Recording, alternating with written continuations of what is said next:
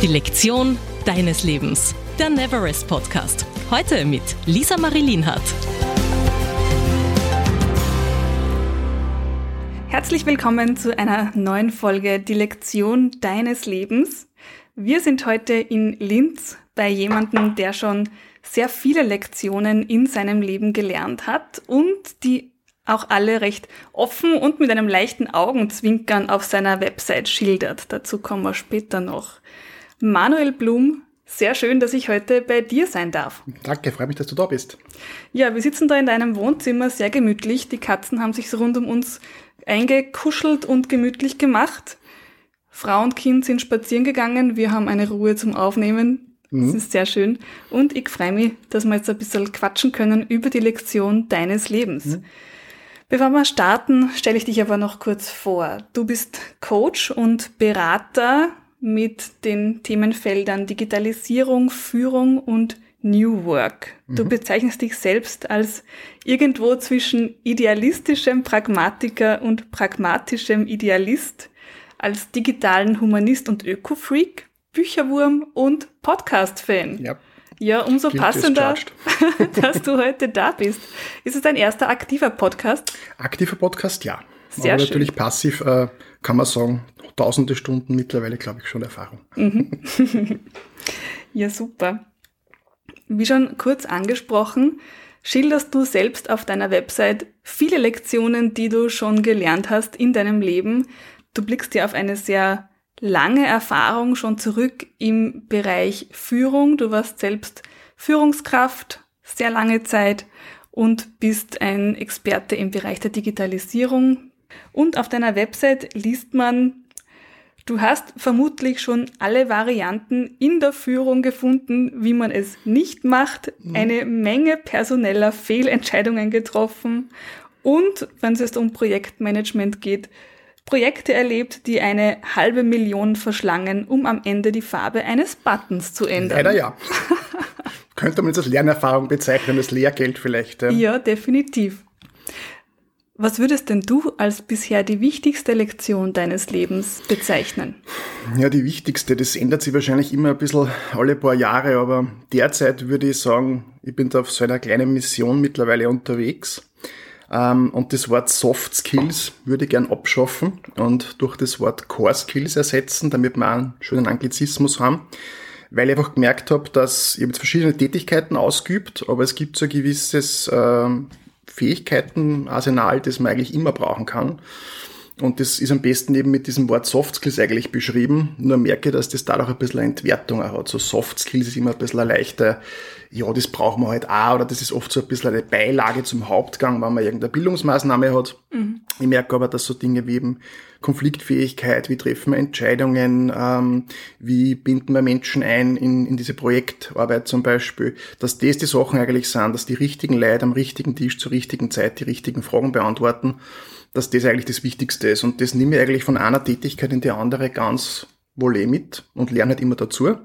Und selbst wenn man jetzt fachlich nicht so in einem Bereich äh, äh, drinnen ist, man hat ja rundherum genug Menschen, die man fragen kann. Das heißt, dieses Zusammenbringen von Menschen, Konflikte zu lösen, äh, den Fokus nicht zu verlieren, wo eigentlich das Ergebnis sein soll, das heute ist momentan die wichtigste Lektion. Ich bin früher natürlich in der IT eingestiegen, sehr viel Fachwissen angehäuft in gewissen Bereichen. Das hat aber eine Halbwertszeit teilweise von wenigen Jahren. Äh, was ich allerdings im Bereich, wie man mit Menschen Arbeit äh, gelernt habe, das wird eigentlich immer nur mehr und bringt neue Facetten dazu. Und ich glaube, das ist die wichtigste Lektion, dass man sich nicht zu viel auf Fachwissen stürzt, sondern schaut, dass man ein bisschen breiter aufgeschlossen, vor allem wie man mit Menschen umgeht und da eben auch wirklich, man kann da Dinge nicht nur in der Erfahrung lernen, sondern auch gewisse ich sage jetzt soziale Technologien, wie man Entscheidungen trifft, das ist sicher in den letzten Jahren für mich das Wichtigste gewesen und das versuche ich jetzt auch gerade ein bisschen äh, an die Kolleginnen und Kollegen rundherum weiterzugeben, weil es einfach das Leben leichter macht. Mhm. Wir haben ja im Vorfeld schon ganz kurz besprochen, was wir heute alles quatschen könnten und äh, eine Sache ist mir da in Erinnerung geblieben. Du hast gesagt, du glaubst, dass irgendwann einmal eine Personalauswahl ohne Lebenslauf mhm. zielführend sein kann. Da kommen wir jetzt wahrscheinlich genau auf das zurück, was du gerade angesprochen hast, oder? Ja, also es ist halt einfach ein bisschen eine, eine, eine Antiquität, die wir da mitschleppen, glaube ich, der Lebenslauf. Ähm, der blickt per Definition zurück. Mhm. Und wenn ich per Definition zurückblicke, sagt das gar nichts über das Potenzial aus. Also die Situation, in der wir uns als Unternehmen momentan befinden, ist, wir haben demografischen Wandel mittlerweile hinter uns. Wir haben in etwa 40, 50.000 Geburten pro Jahr gehabt und wir gehen mit circa 80.000, so die 65, also 65er Jahrgang, mit circa 80.000 in Pension. Und wir haben immer weniger Arbeitskräfte. Das heißt, der Arbeitsmarkt dreht sich.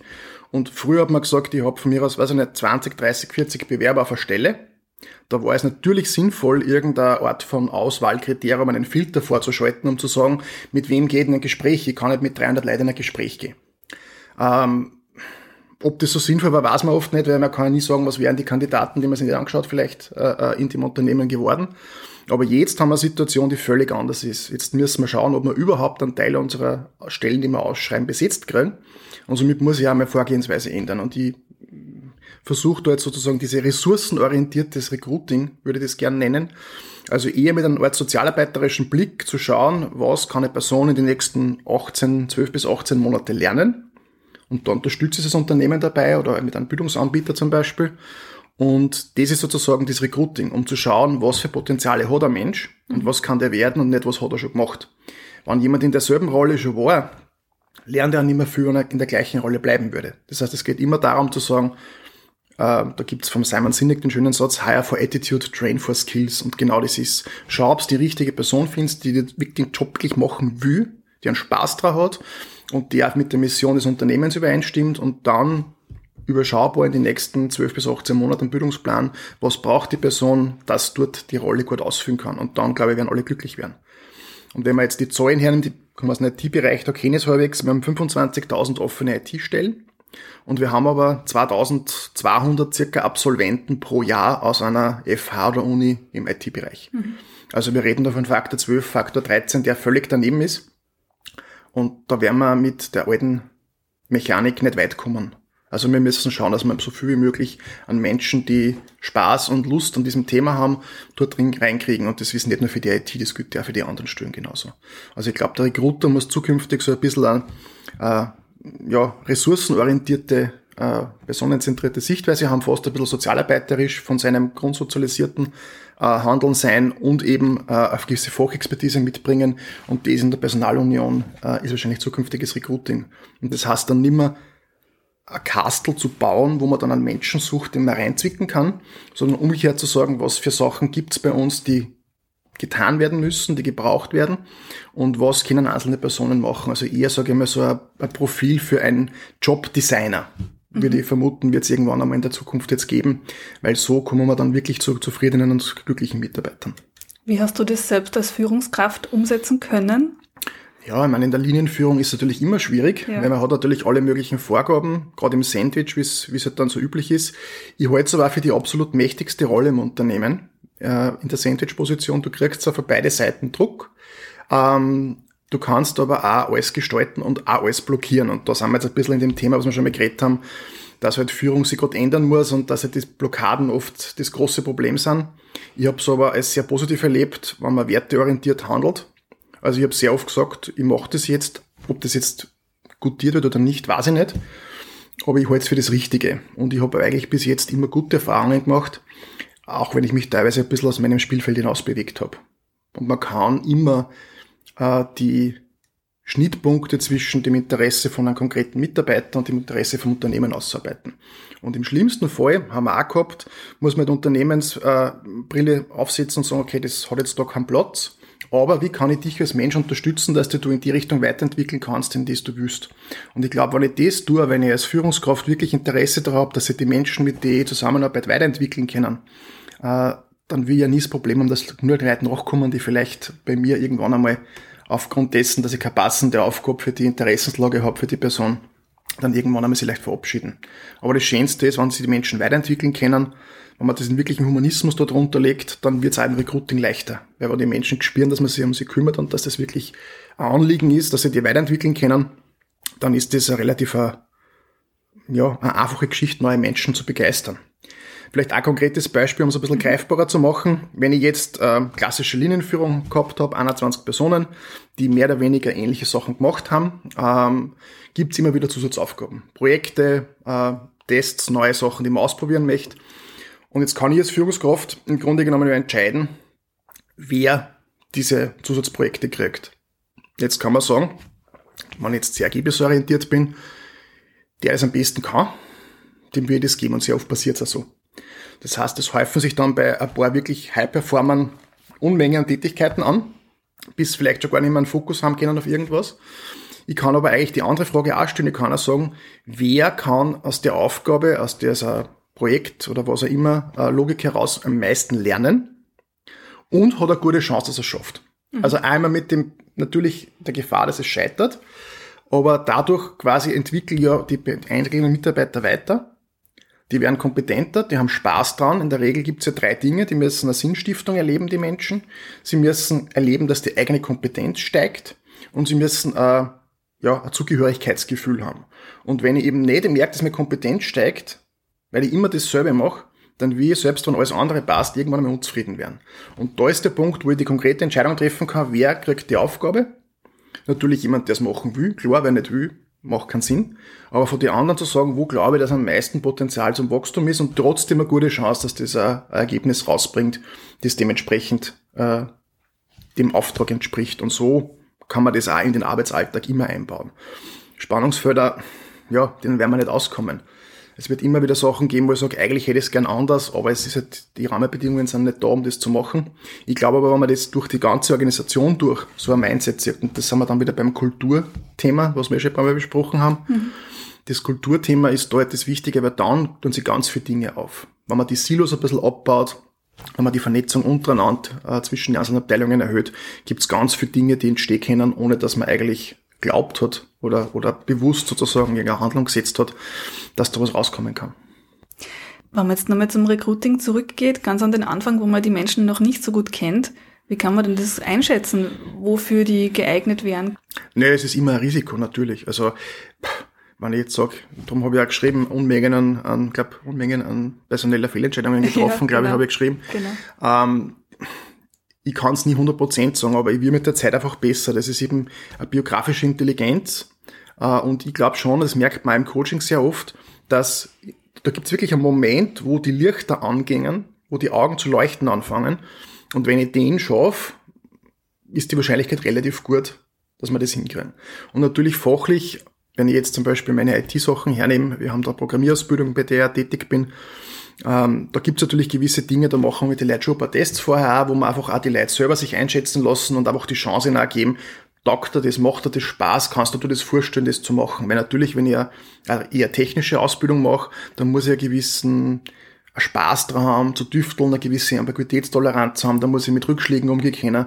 Da muss ich sagen, hey, es ist ein Erfolg, die Fehlermeldung hat sich geändert, ja, es ist irgendwas weitergegangen, auch wenn ich Lösung noch nicht habe.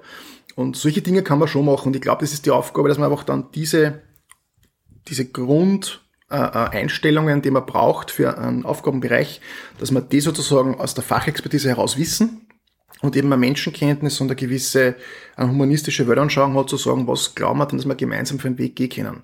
Und der darf jetzt nicht zehn Jahre lang sein, weil das ist völlig unrealistisch, aber erfahrungsgemäß so ein Jahr, eineinhalb im Voraus kann man schon überlegen, wie man da weiterkommt und halt auch anpassen an das, was da ist. Also es ist, gerade im zweiten Bildungsweg, wo ich viel unterwegs bin, da hast du nie homogene Gruppen. Mhm. Du hast immer ganz verschiedene Leute.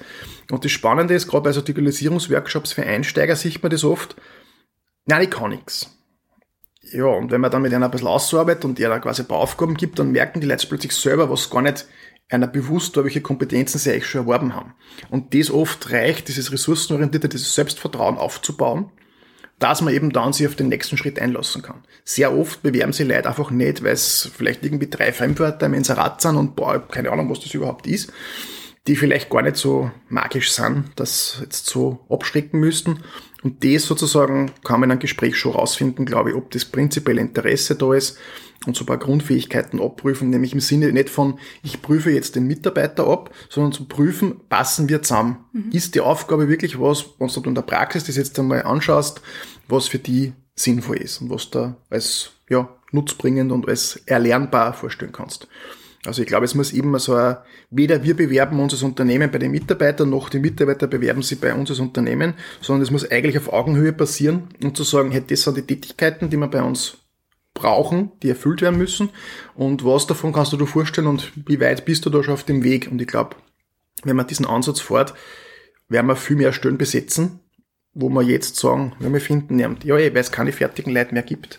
Also 25.000 offene IT-Stellen, 2.200 Absolventen, ja, das geht sich nicht aus. Wir werden die, die fertig gebackenen, das wird die Ausnahme sein. Mhm. Und auch da, von der Uni wissen wir genauso, dauert es einmal Zeit, bis die Leute ankommen. Also ein Jahr, bis ich mal ein Unternehmen weiß, wie der Hase läuft, ist ganz normal in jeder Rolle. Ganz egal, ob ich jetzt 20 Jahre oder 5 Jahre oder gar keine Berufserfahrung habe. Ja, lebenslanges Lernen, hätte man das Schlagwort wieder, gell, ist das Um und Auf in unserer Arbeitswelt. Mhm. Man merkt schon, du hast da ganz einen breiten Erfahrungsschatz an Führungsthemen, Arbeit und Arbeitswelt, Arbeitsleben, das ist auf jeden Fall deins. Wie bist du da reingekommen? Wie hat sich das bei dir ergeben? Das ist gute Frage. Also ich habe eigentlich ein sehr schräges Persönlichkeitsprofil. Ich arbeite gern mit dem Big Five. Ähm, das ist relativ also ich bin da sehr skeptisch, was für diesen psychologischen Testungen betrifft, aber das ist relativ gut aufgearbeitet und mengenmäßig auch schon relativ gut erprobt. Und ich habe ein irrsinnig niedrige, fast gegen null gehendes Aktivitätsbedürfnis. Das ist jetzt einmal eigentlich nicht so ideal. Äh, wo ich aber dafür in die andere Richtung komplett irre bin, ist das Pflichtbewusstsein. Das heißt, ich bin eigentlich immer wieder, und das ist fast schon ein Muster, äh, in die Rollen oder in die in das Vakuum reingegangen, die ich alles für die Organisation oder für den Aufgabenbereich negativ erlebt habe. Also wenn irgendwas mhm. gefällt hat, dann habe ich versucht, das zu kompensieren. Und dadurch lernt man natürlich extrem viele Sachen. Man lernt es halt auch sehr oft, indem man halt auf die Schnauzen fällt und wieder aufstehen muss und sagt, okay, so geht's nicht. Aber das hat halt viele Lernerfahrungen erzeugt. Und auch ein bisschen weg vom, von der, der Unmacht oder der Angst vor irgendeiner Aufgabe, sondern hin zu, schauen wir halt einmal und eher Vertrauen in einen Prozess zu kriegen, dass man zu einem Ergebnis kommen wird und im schlimmsten Fall gehe ich halt einmal weinen zu Kollegen und frage einmal, ob man die helfen können. Also dieses einerseits sich nicht schämen zu sagen, ich habe keine Ahnung, kann man da irgendwer helfen? Und auf der anderen Seite aber wirklich zu sagen, hey, da ist jetzt ein Problem, es ist irgendwie niemand zuständig, das passiert ja gerade bei wachsenden Unternehmen ja häufig, dass dann irgendwann einmal die Löcher aufgängen und man weiß nicht, wie man die füllt. Und da halt dann zu schauen, um die irgendwie, ähm, nicht im Idealfall nicht zu flicken, aber das ist meistens das Erste, was man tut. Und das hat sich dann irgendwie weiterentwickelt, dieses Pflichtbewusstsein, für mich ist ja der Führungskraft immer dort zu suchen, wo der größte Misthaufen ist und auf dem Idealfall mit der Schaufel zu stehen und versuchen, den kleiner zu machen. Mhm. Und das ist so ein bisschen dieses Pflichtbewusstsein, glaube ich, das mir in diese Rolle braucht hat, einfach natürlich und dadurch aber extrem viel Lernerfahrungen einfach auch mitgegeben hat. Und wenn ich halt merke, ich brauche jetzt das, das systemische Denken vielleicht wieder, ich brauche jetzt äh, zu X und Y noch Z dazu, weil das irgendwie eine große Hebelwirkung hat, dann eignet man sich das halt irgendwie an oder sucht jemanden, der das machen kann. Also es ist immer die Frage, muss ich es selber machen, weil alles kann ich nicht selber machen?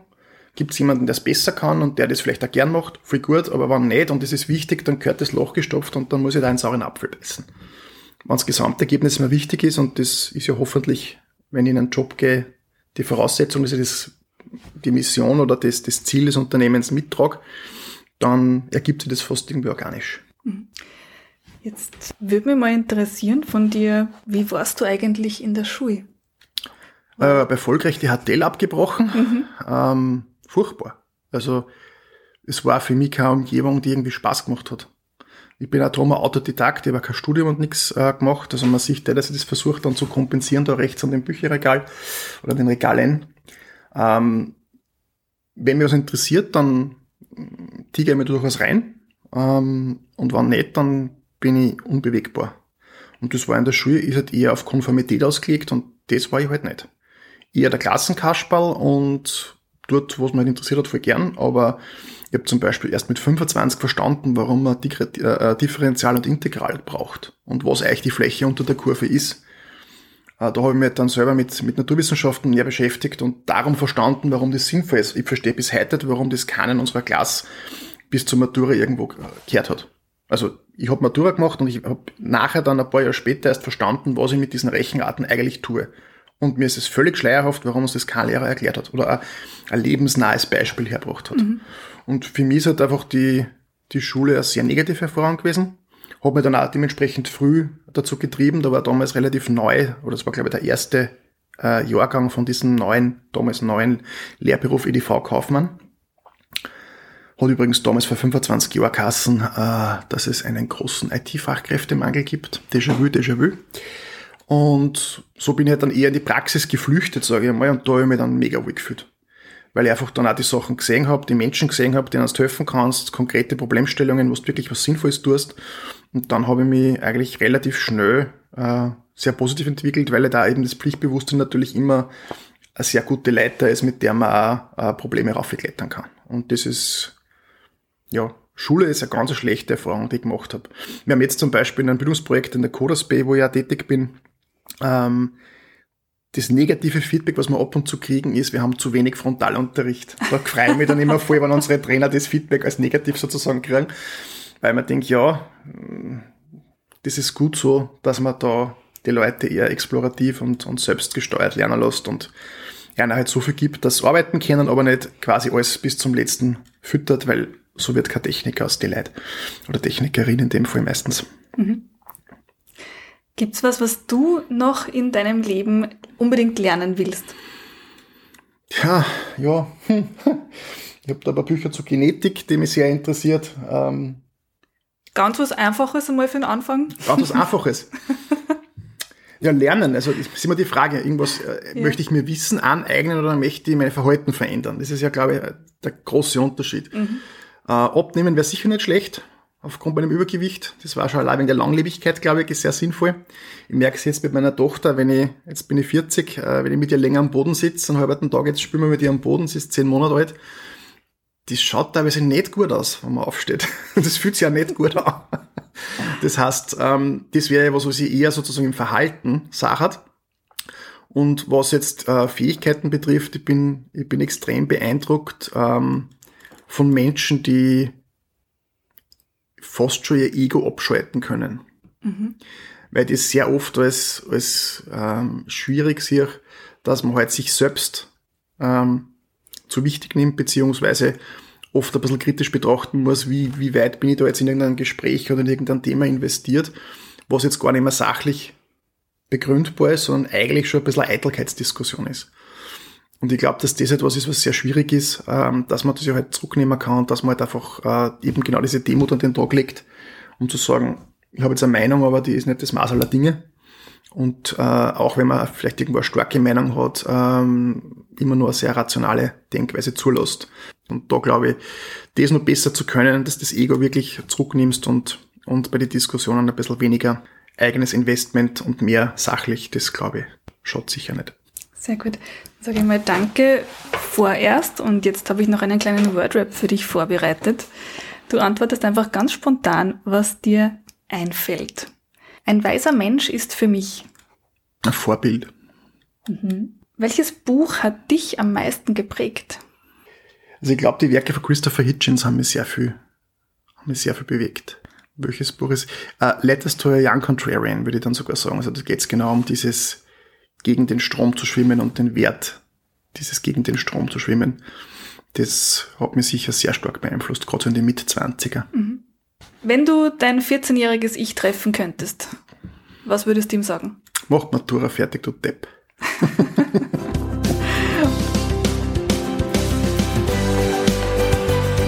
Weiterlernen mit Neverest. Schau gerne auch auf unsere Homepage www.neverest.at.